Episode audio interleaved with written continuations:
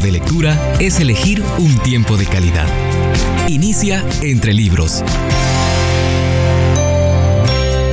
Libro del mes. La batalla es del Señor.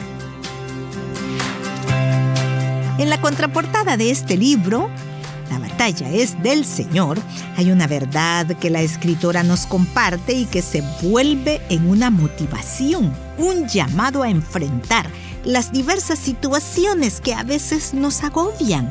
Dice, con Dios no existen casos perdidos, ni ninguna situación está más allá de su habilidad para liberar y redimir. Permita que Él le dé las fuerzas y el poder necesario para vivir en completa paz y gozo, sin importar lo que esté enfrentando. La batalla es del Señor y Él siempre vence por usted.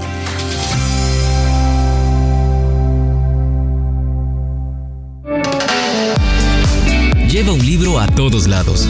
En un tiempo de espera será de gran ayuda.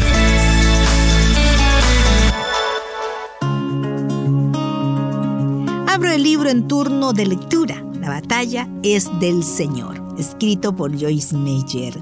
La primera parte del libro, que es a lo que me he dedicado en estos programas, se titula precisamente así, La batalla es del Señor. La escritora, tomando el ejemplo de personajes de la Biblia como Josafat y Gedeón, nos describe cómo estos personajes transitaron por fases que lo llevaron a la victoria. Estas son, escuche directamente a Dios, admita su dependencia de Dios, tome su posición. Y la cuarta fase, de la cual hoy leo algunos párrafos, es el Señor trae la liberación. Y cuando comenzaron a entonar cantos de alabanza, Jehová puso contra los hijos de Amón, de Moab y del monte de Seir, las emboscadas de ellos mismos que venían contra Judá y se mataron los unos a los otros. Segunda de Crónicas, capítulo 20 y versículo 22. Este versículo nos dice que mientras el pueblo de Judá cantaba alabanzas a Dios, él hizo que sus enemigos cayeran en sus propias emboscadas y se mataran unos a otros. La alabanza hizo confundir al enemigo.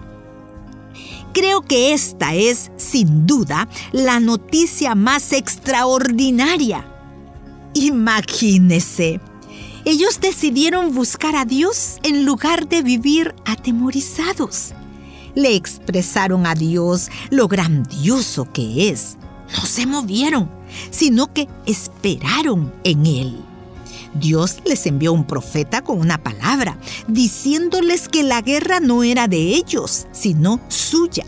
Les ordenó que tomaran sus posiciones y estuvieran firmes. Ellos alabaron y adoraron. Josafat escogió cantores para que cantaran y alabaran y el Señor derrotó a sus enemigos confundiéndolos de tal forma que se mataron unos a otros. En el libro de los jueces vemos otro ejemplo de liberación que Dios hace a través de un plan de batalla que en lo natural no funcionaría.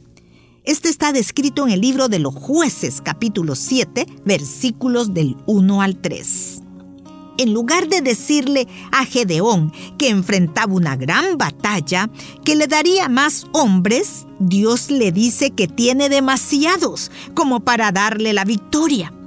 Es interesante ver que en ocasiones Dios obra mejor a través de nuestras debilidades que a través de nuestras fortalezas.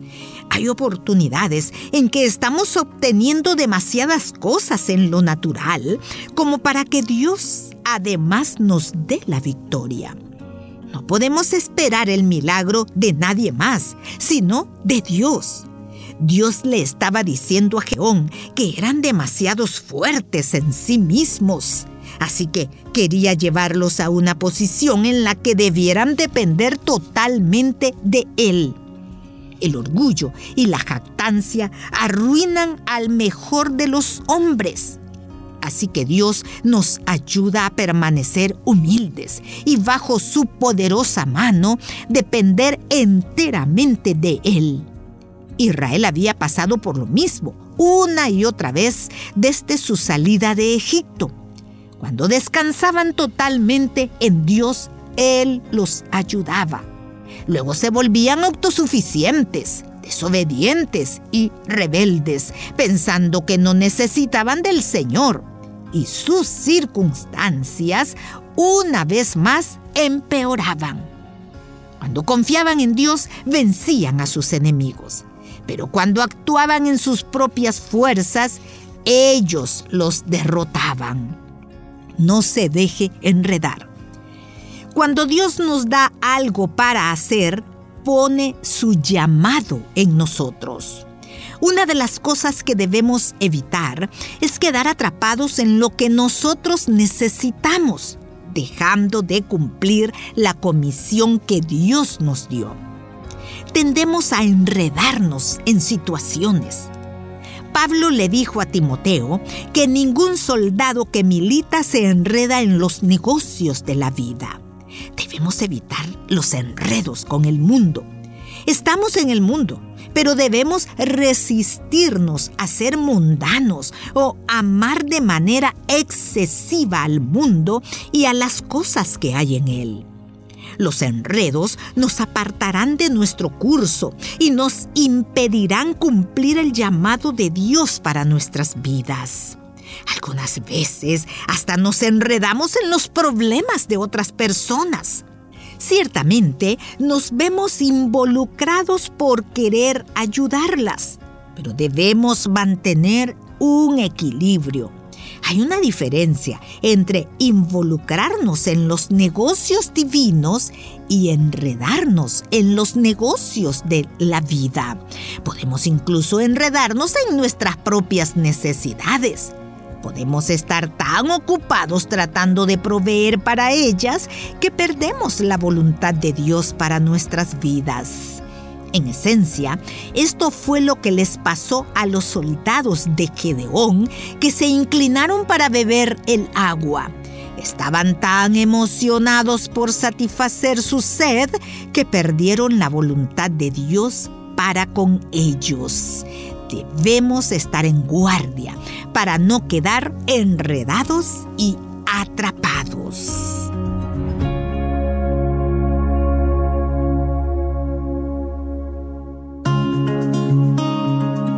Sigo leyendo el libro escrito por Joyce Meyer, La batalla es del Señor. La cuarta fase de la primera parte de este libro, en cuya lectura me he enfocado, la escritora lo titula El Señor trae liberación.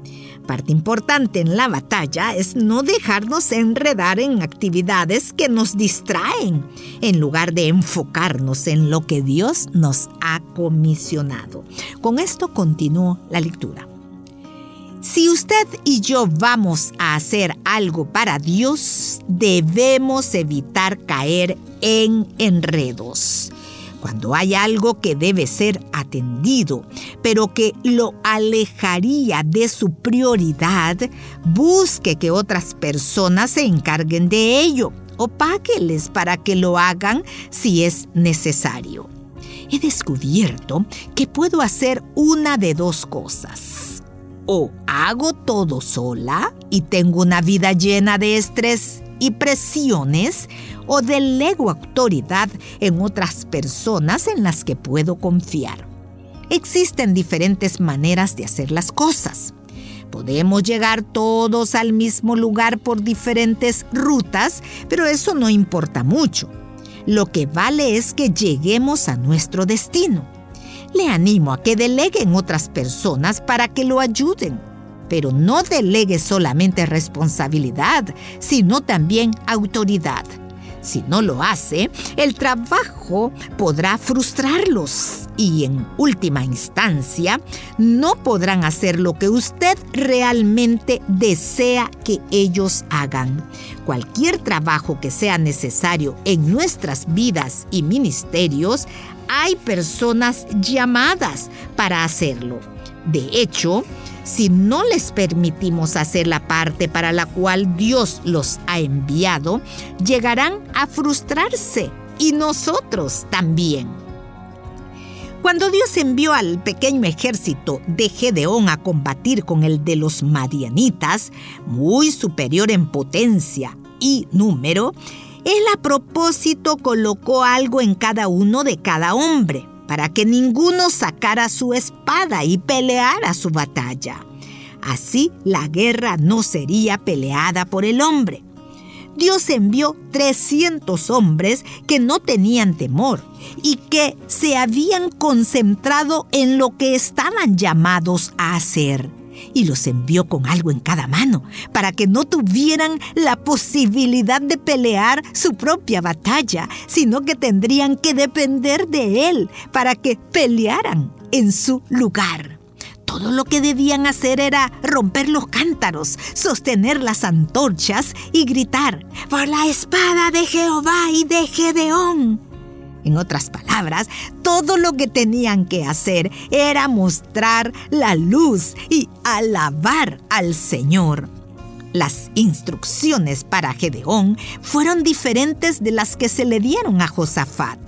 Por eso debemos escuchar personalmente a Dios ante cada situación. No podemos hacer algo solo porque otra persona lo hizo. Aunque haya funcionado para ella, no necesariamente va a resultar para nosotros. ¿Qué sucedió? y se estuvieron firmes, cada uno en su puesto en derredor del campamento. Entonces todo el ejército echó a correr dando gritos y huyendo, y los trescientos tocaban las trompetas, y Jehová puso la espada de cada uno contra su compañero en todo el campamento. Y el ejército huyó hasta Bethsita en dirección de Cerera y hasta la frontera de Abel Mebola en Tabat. Jueces capítulo 7, versículos 21 y 22. Lo que sucedió fue lo mismo que con Josafat. Cuando el ejército del Señor hizo lo que Dios le ordenó hacer, en la forma en que Dios dijo que lo hicieran, los enemigos comenzaron a matarse unos a otros. Una vez más, cuando el plan de batalla de Dios se pone en acción por fe en Él, resulta en un éxito total.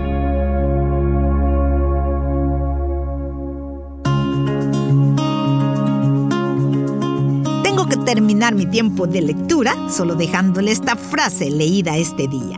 Cuando el plan de batalla de Dios se pone en acción por fe en Él, resulta un éxito total.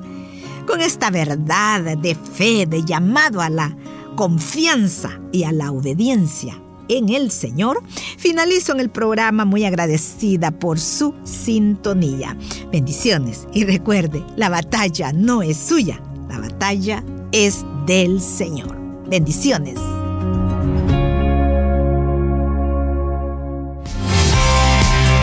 Nos conviene elegir tiempo de calidad. Nos conviene la lectura. Búscanos en Facebook, arroba entre libros radio. Esta es una producción de CCRTV, Corporación Cristiana de Radio y Televisión.